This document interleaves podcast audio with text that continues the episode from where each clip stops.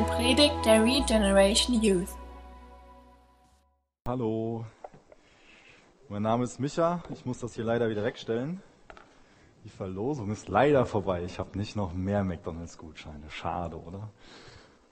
Obwohl ich doch hoffe, mit dem einen oder anderen, was ich heute Abend aus Gottes Wort weitergebe, euch glücklich zu machen.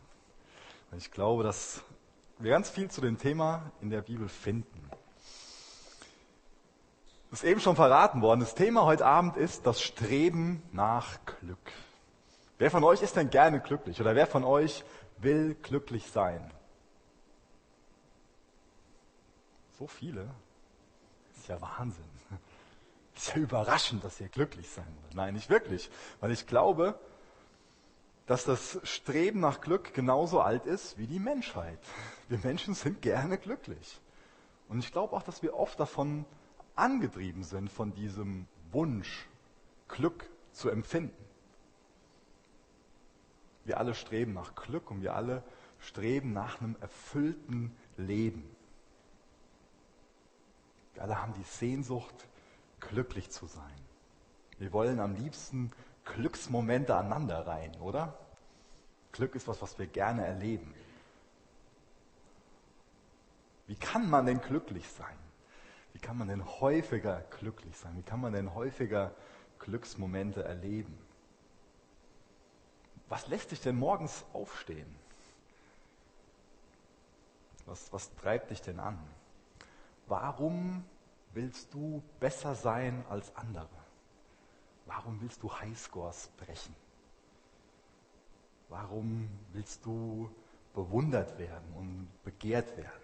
Warum willst du immer jung und sexy bleiben? Und warum kommen viele Leute nicht darauf klar, wenn sie es ihrer Meinung nach nicht sind? Warum wollen wir eine Party feiern, die nie aufhört? Warum nur? Warum gibt es Tage wie diese, an denen wir uns nach Unendlichkeit sehnen? Ich denke, dass die Ursache von all den Fragen dieses Thema ist, wo es heute Abend darum geht, unsere Sehnsucht nach Glück. Wir wollen glücklich sein, zumindest einen Moment lang. Aber das Problem ist, dass wenn es soweit ist, uns auch nicht ausreicht. Das ist mal schön und wir genießen das. Aber dann wollen wir mehr und immer mehr. Da ist so eine Sehnsucht in uns. So ein ganz extrem tiefes Verlangen. Wir verzehren uns vor Sehnsucht, könnten wir sagen.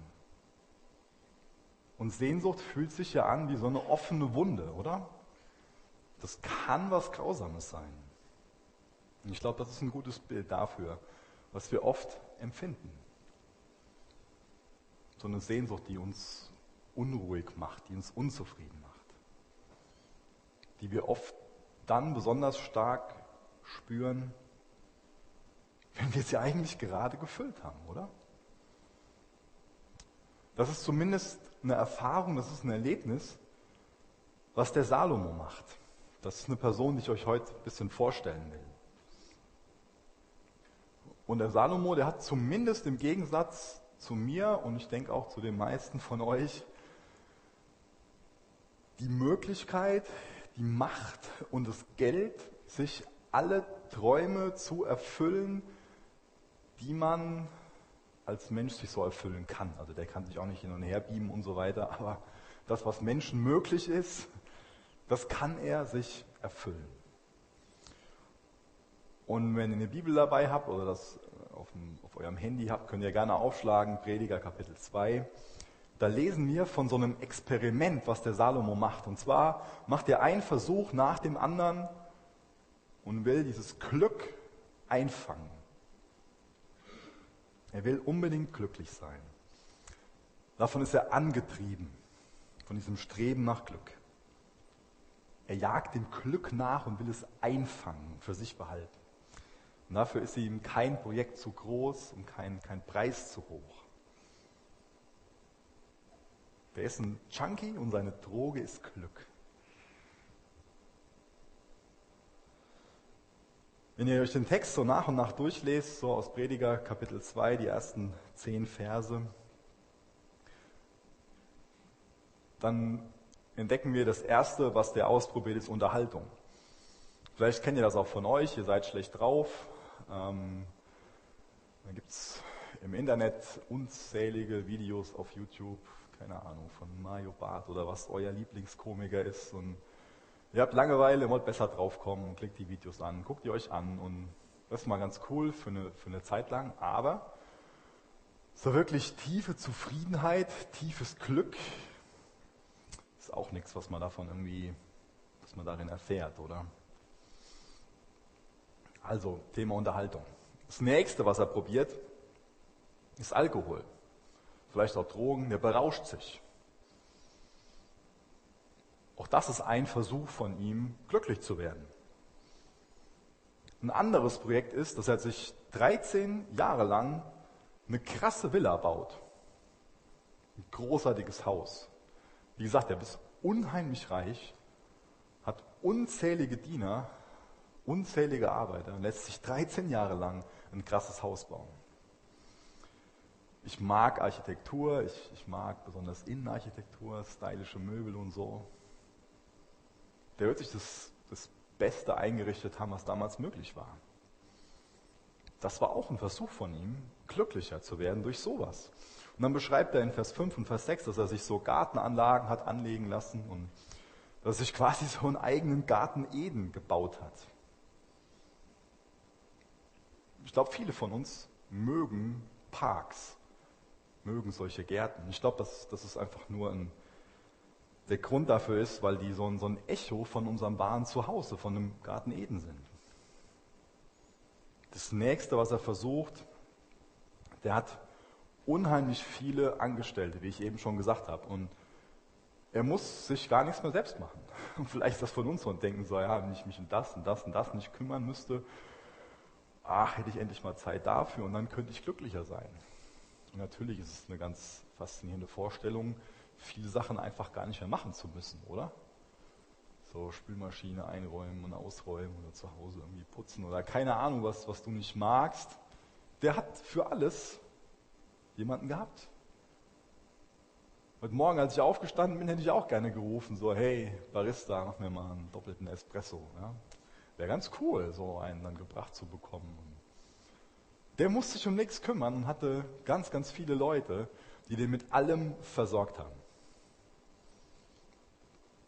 Mir wird es ja schon reichen, wenn mir jemand morgens das, hoch, das Holz hochbringt und einen Ofen anzündet. Ja, wollte ich das nicht mehr machen. Das wäre schon mal eine Hilfe. dann lesen wir in Vers 8 von seinem ganzen Besitz. Unheimlich viel Vieh hat er besessen, ganz viel Gold.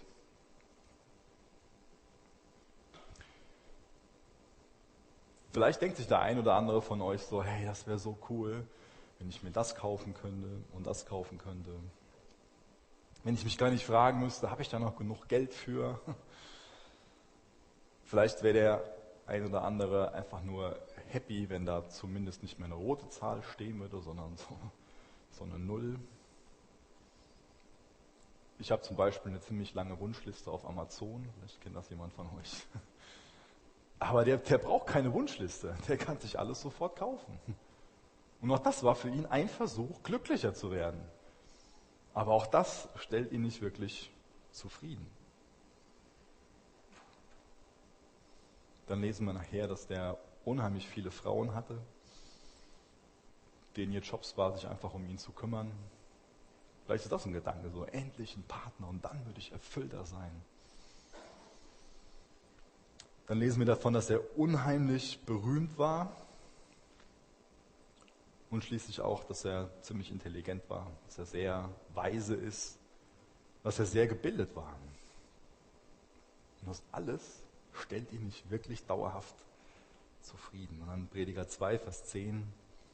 Wenn mir etwas ins Auge stach, was ich haben wollte, nahm ich es mir. Ich versagte mir keine einzige Freude. Er hat alles Mögliche ausprobiert. Essen, Spiele, Macht, Reichtum, Unterhaltung, Sex, alles Mögliche ausprobiert, alles, was sein Herz begehrte. Ganz viele Erfahrungen gesammelt. Und dann ein Vers später, Prediger 2, Vers 11, da lesen wir, Doch als ich alles prüfend betrachtete, was ich mir mit meinen Händen erworben hatte und die Mühe dagegen hielt, die ich darauf verwendet hatte, merkte ich, dass alles sinnlos war. Es war so unnütz wie der Versuch, den Wind einzufangen. Es gibt keinen bleibenden Gewinn auf dieser Welt. Der vergleicht diese ganzen Anstrengungen quasi mit so einem Lufthauch. Ich bin gestern Morgen mit dem Fahrrad ins Büro gefahren und es war noch ziemlich kühl morgens und, und dann ausatmen, dann, dann sieht man den Atem. Die ganzen Anstrengungen, wovon ich eben berichtet habe, das ist alles so ein Schip und weg. Ein paar tolle Glücksmomente, Genuss, aber nichts Bleibendes.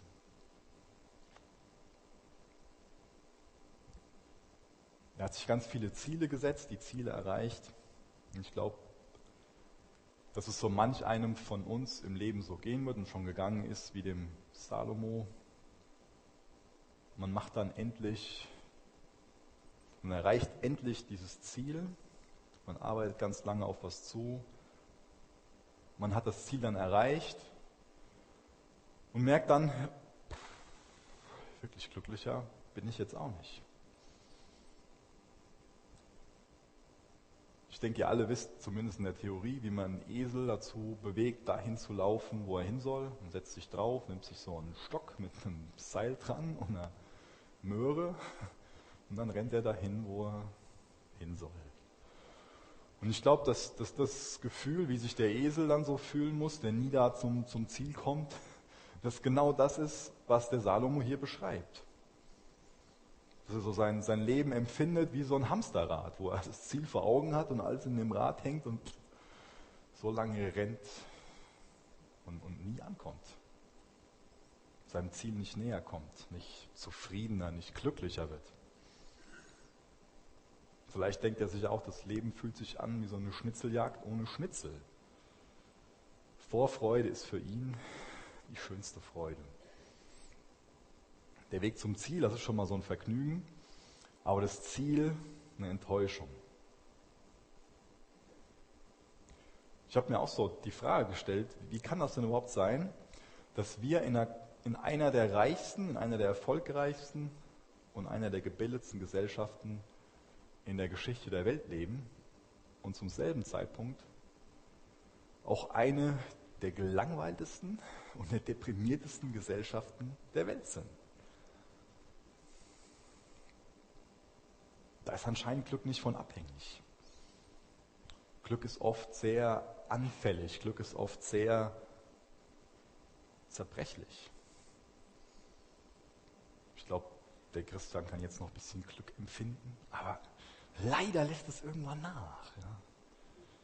Ich meine, natürlich, wenn er jetzt zu McDonalds geht und sich dann da freut, dass er nicht bezahlen muss und das hat, dann schüttet dein Gehirn nochmal diesen Botenstoff Dopamin oder was auch immer da für ein, für ein Glückshormon ist, dann aus und dann ist man nochmal happy, aber es ist halt nur, nur Happiness und, und keine wirklich bleibende Zufriedenheit und Erfüllung. Weil es immer noch die Sehnsucht nach mehr da.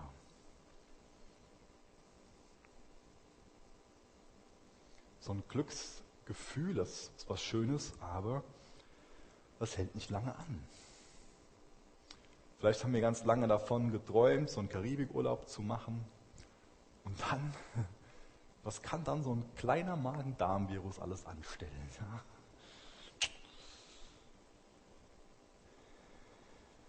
Oder du hast, du hast ein Date. Und was passiert schon, wenn, wenn dein Steak einfach durchgebraten ist und wie eine, wie eine Schuhsohle. Da kann selbst so eine Kleinigkeit was ruinieren. Oder wo ich auch dran denken musste, ich bin mal vor einiger Zeit auf einer Hochzeit gewesen und eine Freundin von mir war so stolz auf das Kleid, was sie hatte und hat sich so toll und einzigartig und wunderschön gefühlt. Und dann kam ein Mädel an mit demselben Kleid. Und der Abend war absolut ruiniert. So zerbrechliches Glück schon mal.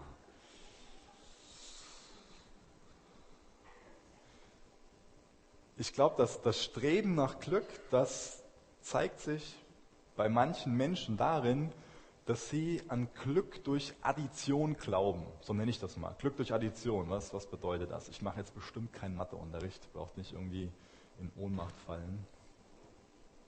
Aber Glück durch Addition ist so dieses Denken, ich bin nicht glücklich genug, deswegen brauche ich einfach mehr. Ich brauche mehr Macht, ich brauche mehr Party, ich brauche mehr Geld, vielleicht auch mehr Alkohol. Das ist einfach nur nicht genug. Ich brauche mehr davon und dann werde ich endlich glücklicher. Und dann gibt es Leute, die rennen solchen scheinbaren Glücklichmachern hinterher und alles in ihrem Leben dreht sich darum. Gibt dann mehr Geld aus, man investiert mehr Zeit in die Sache, die einen endlich glücklicher machen soll. Es gibt Leute, deren Leben besteht nur daraus, Dingen hinterher zu rennen, wo sie die Hoffnung reinsetzen, wenn ich das endlich habe, wenn ich das erlebe, wenn ich da und dahin komme, das und das werde, das und das bin, wenn ich das erleben darf, dann bin ich endlich glücklich. Immer mehr, immer öfter, immer intensiver, immer teurer. Und dann gibt es Leute, das ist eher so eine Fraktion, die sich so ein bisschen so eine Tendenz dazu hat, vielleicht selbstgerechter zu sein, die glauben nicht an Glück durch Addition, sondern die glauben an Glück durch Subtraktion, nenne ich das. Askese. Einfach kein Alkohol, weniger Unterhaltung, weniger Besitz, weniger Arbeit, weniger Stress. Ich flüchte mich aus dem Ganzen. Dann bin ich glücklicher. Aber ich glaube, dass, dass jeder bei diesem Streben nach Glück irgendwann an einen Punkt kommt, wo uns so ein paar Lichter angehen. Und zwar stellen wir, denke ich, irgendwann auf unserer Suche nach Glück fest, dass es so gut wie keinen Zusammenhang zwischen unseren Lebensumständen und der Fähigkeit, Glück zu empfinden gibt. Das heißt, die Umstände, in denen wir sind, die sind nicht automatisch für unser Glück verantwortlich auch ein ganz unbeschwertes, leichtes Leben macht uns nicht automatisch glücklich. Was ein ganz wichtiger Fakt ist, ist, dass Gott die Erde geschaffen hat, dass er dich und mich gut gemacht hat und dass wir seine gute Schöpfung genießen können. Essen kann gut schmecken, muss es nicht, ja, aber es gibt Essen, was richtig gut schmeckt, was wir genießen können. Es gibt Musik, die sich gut anhört, die wir genießen, die wir, die wir feiern.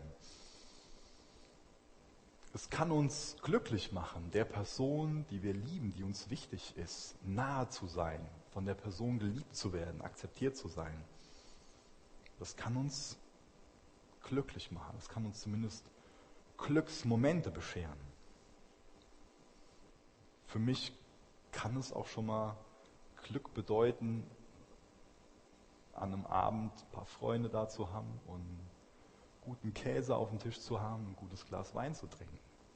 Das kann Glücksmomente bedeuten. Aber ich weiß auch, wenn ich abends nicht mehr ohne den Rotwein einschlafen kann, dann hat das auch nichts mit Glück zu tun.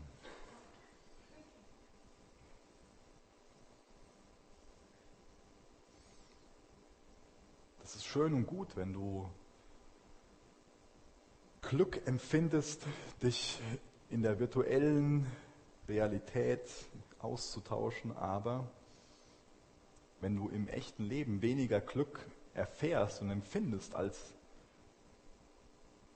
im virtuellen, dann fängt auch schon ein Problem an. Ich glaube, dass wir oft so eine Tendenz haben, mit den Dingen, die uns Glücksmomente bescheren, komisch umzugehen.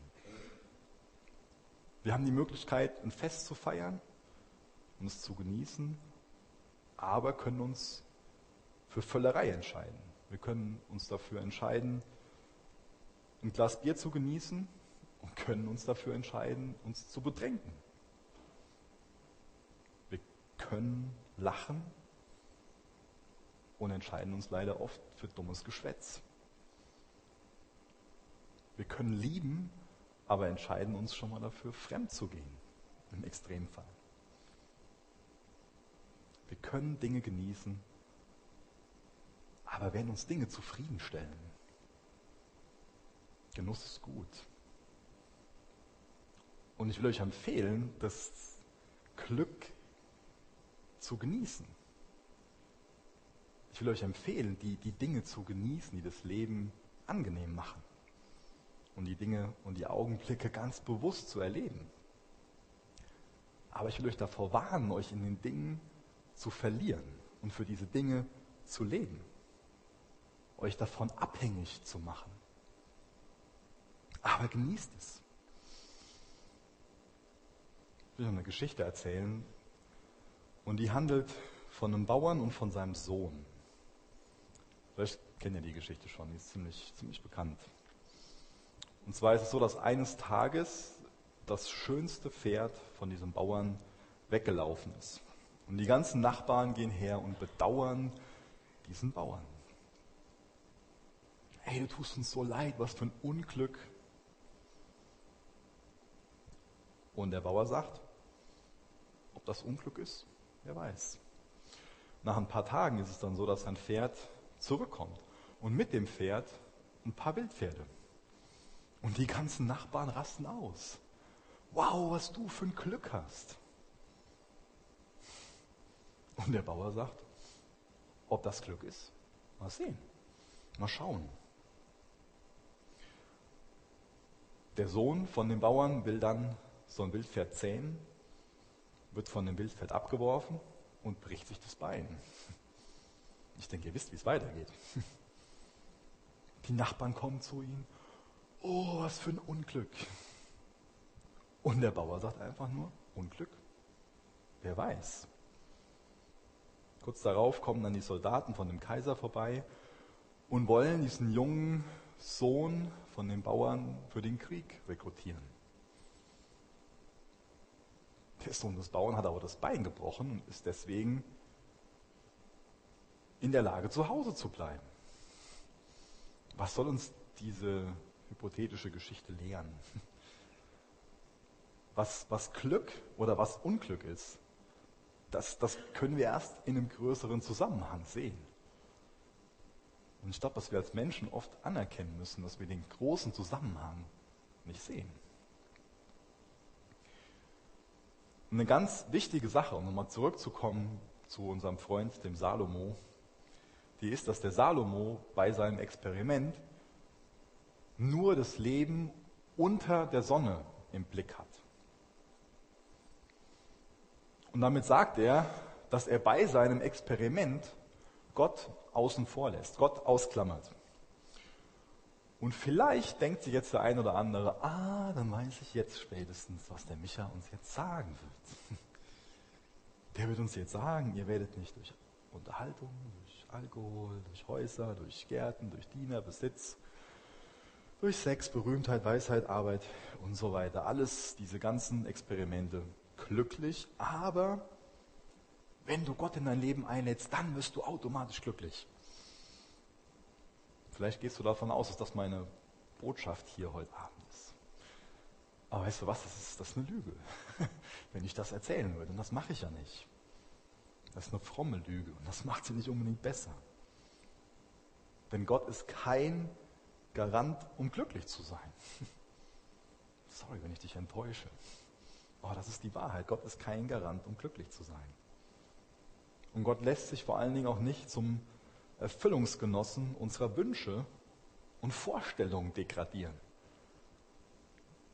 Ich glaube, dass manch einer so nach dem Motto lebt, Gott, deine Aufgabe ist es, das Glück, die Zufriedenheit in meinem Leben zu steigern. Und dafür machen wir einen Deal. Ja? Ich lasse mich auf so ein paar religiöse Verhaltensweisen ein. Ich lese brav meine Bibel.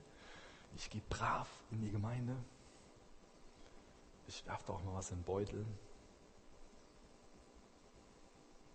Und im Gegensatz dazu musst du mich glücklich machen. Du steigerst im Gegenzug, Gegensatz dazu, da im Gegenzug mein Glück. Und ich glaube, dass, dass es leider so ist, dass das so eine Einstellung ist, die, die manch einer hat. Vielleicht ist das verbreiteter, als dass wir denken. Und ich habe das schon mal in meinem Herz entdeckt, dass da sowas war, so ein Ansatz davon. Ich erlebe das immer wieder, dass jemand an Gott verzweifelt, fast schon in der Gefahr steht, seinen Glauben wegzuwerfen, weil er sagt, Gott hilft mir nicht. Aber was die Person wirklich sagt ist, Gott verhilft mir nicht zu dem, was ich gerne hätte und was ich unter Glück verstehe. Das ist kein angenehmes Thema. Ja? Glück, das ist so schön, da kann man drüber lachen und das und das. Aber genau dieses Thema, dass wir hier und da vielleicht so eine Tendenz haben, dass wir Gott zum Erfüllungsgenossen unserer Wünsche und Vorstellungen degradieren, das ist was Unangenehmes. Lest mal mit mir Apostelgeschichte 17, Vers 27. Von Anfang an war es sein Plan, dass die Völker Gott suchen und auf ihn aufmerksam werden sollten und ihn finden würden.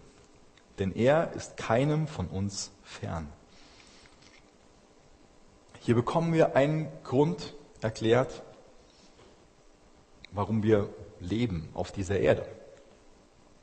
Wir leben auf dieser Erde, um Gott zu finden, um ihn kennenzulernen und um Gott lieben zu lernen. Gott möchte, dass wir ihn kennenlernen und dass wir ihn lieben lernen. Und lass dir einen guten Rat geben. Richte dein Leben nicht darauf aus, möglichst viele Glücksmomente für dich zu erleben, sondern richte dein Leben darauf aus, eine Beziehung zu Jesus zu leben. Weil durch die Beziehung zu Jesus lernst du Jesus besser kennen und lernst ihn mehr schätzen und, und lieben. Das heißt, der Sinn von deinem Leben soll es nicht sein, nur nach Glück zu streben, damit du das Glück dann für dich pachtest, sondern du solltest dein Glück darin finden, Jesus besser kennenzulernen. Richte dein Leben nicht auf ein Glücksgefühl aus, sondern auf eine Beziehung zu Jesus. Und ich kenne viele, die von dieser Suche nach Glück abgelassen haben und sich auf den Weg, den ich gerade beschrieben habe, eingelassen haben.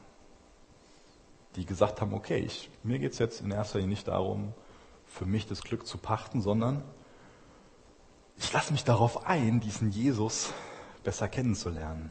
Und dann passiert oft was ganz Faszinierendes und was Geheimnisvolles, nämlich dass wir Glück erleben im Wegsehen von unserem Glück. Johannes 10, Vers 10, da hat Jesus seinen Jüngern versprochen, ich aber bin gekommen, um ihnen das Leben in ganzer Fülle zu schenken. Ich mag die deutsche Sprache, weil wir viele Wörter haben, um Dinge zu beschreiben. Aber manchmal ist es so, dass die griechische Sprache das ein oder andere besser erklärt. Und deswegen würde ich mir es für mich noch mehr wünschen, besser Griechisch zu können oder überhaupt Griechisch zu können. Ähm, aber es gibt schlaue Leute, die die, äh, die griechische Sprache sehr gut kennen und die haben beschrieben, dass das Leben, von dem hier die Rede ist, nämlich das Bios ist vielleicht für den einen oder anderen befremdlich, ähm, dass wir jetzt hier mit Sprache anfangen. Aber ich finde das total interessant, weil Bios beschreibt einfach nur biologisches Leben. Das ist so das, was ich eben beschrieben habe. Wir können mal Sachen genießen, wir können Glücksmomente mal erleben, aber das ist nicht was, wo irgendwo ein bleibender Wert da ist. Ja? Ich will es nicht bleibenden Wert nennen, wo, wo so eine bleibende Zufriedenheit da ist. Aber im Text, wie gesagt, steht nicht das Bios, sondern dieses Zon. Und Zon beschreibt was anderes. Es beschreibt nämlich ein Leben mit einem Ewigkeitswert. Und ich glaube, dass wir für so ein Leben mit so einem Ewigkeitswert geschaffen sind. Zum Beispiel Johannes 11, Vers 25, da sagt Jesus von sich, Ich bin die Auferstehung und das Leben. Wer an mich glaubt, wird leben, auch wenn er stirbt. Jesus ist die Auferstehung und das Leben. Das heißt, für uns soll es darum gehen, das Leben nicht als Bios, sondern als Sohn mit einem Ewigkeitswert in Form von ihm kennenzulernen. Das ist das, wo du dein Leben darauf ausrichten solltest. Jesus besser kennenzulernen, lieben zu lernen, schätzen zu lernen.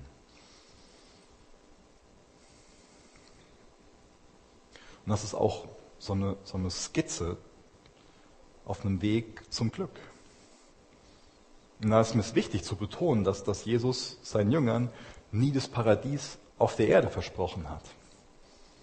Da kommen wir so zurück zu, den, zu dem Thema, dass es vielleicht hier und da so eine Enttäuschung bei uns gibt, wo wir uns fragen, so, hey, warum lässt Jesus mich jetzt hier im Stich? Warum nicht das und nicht das? Aber Jesus hat uns nicht das Paradies auf der Erde versprochen. Auf der Erde ist leider neben Glücksmomenten, die es gibt, und neben Genuss, den es gibt, auch Angst, Leid, Schmerz und auch Ungerechtigkeit. Das Glück, was wir auf der Erde erleben können, ist leider gefährdet und unvollkommen. Und dauerhaftes und ungetrübtes Glück, das werden wir erst erleben, wenn wir an dem Ort sind, für den wir geschaffen sind und wenn wir das Gegenüber von dem sind, für den wir geschaffen sind. Ich habe ganz am Anfang von der Predigt schon mal so ein bisschen das Streben nach Glück beschrieben und die Sehnsucht nach Glück beschrieben und will jetzt am Ende kurz erklären, was das Argument von der Sehnsucht ausdrückt, was es beschreibt. Und zwar geht es wie folgt. All unser Sehen ist letztlich ein Sehen nach Unendlichkeit. Und diese Unendlichkeit können wir nicht auf dieser Welt finden, sondern nur bei Gott. Geschöpfe werden nicht mit einem Verlangen geboren, ohne dass man dieses Verlangen erfüllen könnte.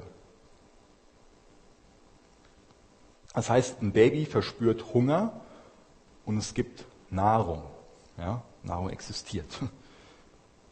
Oder ein Entenküken möchte schwimmen und es kann schwimmen. Wasser existiert. Und ich habe jetzt ein Verlangen beschrieben, was wir durch nichts auf der Welt erfüllen können, nämlich dieses Streben nach Glück. Ich behaupte, dass mir keiner von euch wirklich plausibel erklären kann, dass du dauerhaft erfüllt und glücklich bist. Dass es ein Dauerzustand für dich ist und du nichts anderes kennst.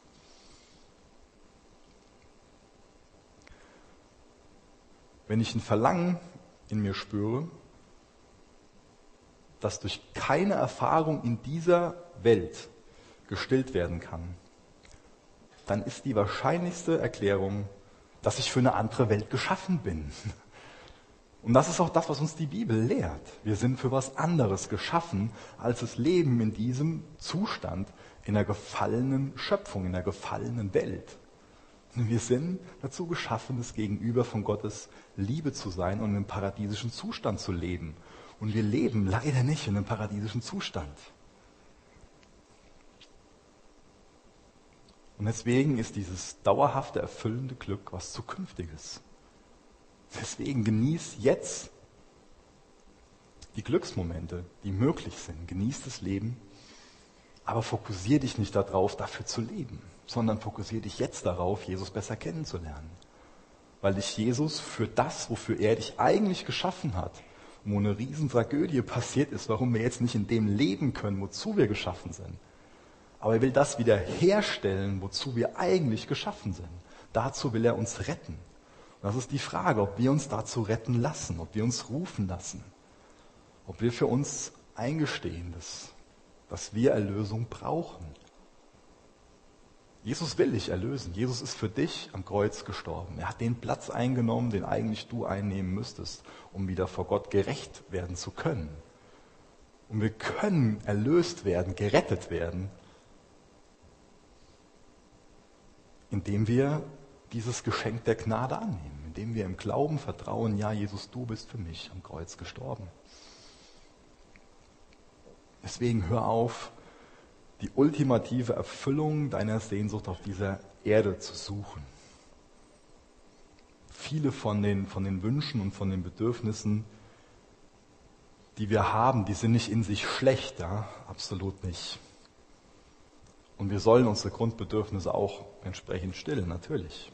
Essen, trinken, lieben, schlafen. Das sind Dinge, die von Gott gegeben sind.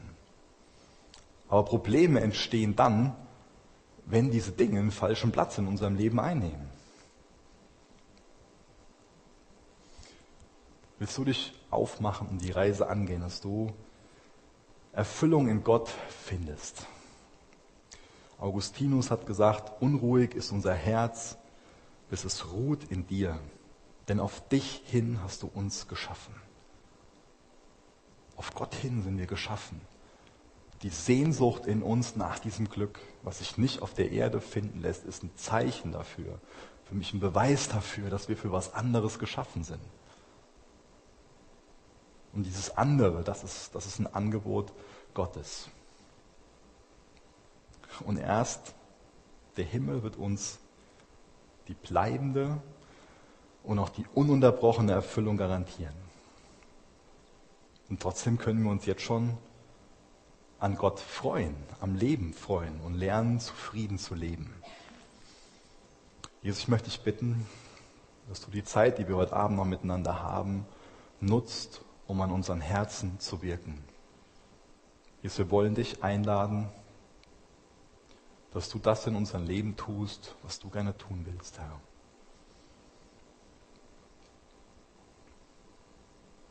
Jesus, du weißt, wie es jedem Einzelnen geht, der hier ist. Du weißt, was, was in unseren Köpfen los ist, in unseren Herzen. Und du weißt, wo wir Glück und Erfüllung suchen.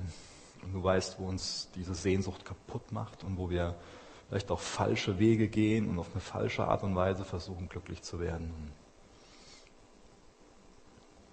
Ich möchte dich bitten, dass du uns herausholst aus schlechten Gewohnheiten und aus,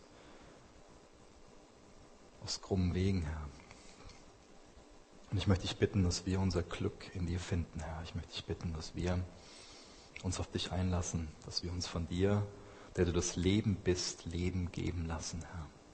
Jesus, danke, dass du uns Vergebung anbietest. Danke, dass du uns Erlösung anbietest. Danke, dass du uns die Hand reichst. Danke, dass du uns retten willst. Danke, dass du uns zu dem zurückbringen kannst, wozu wir eigentlich geschaffen sind. Und dazu, wo wir wirklich dauerhaftes Glück erfahren können, Herr. In Jesu Namen. Amen. Danke für das Anhören der Predigt. Weitere Informationen findest du unter www.regenerationyouth.de.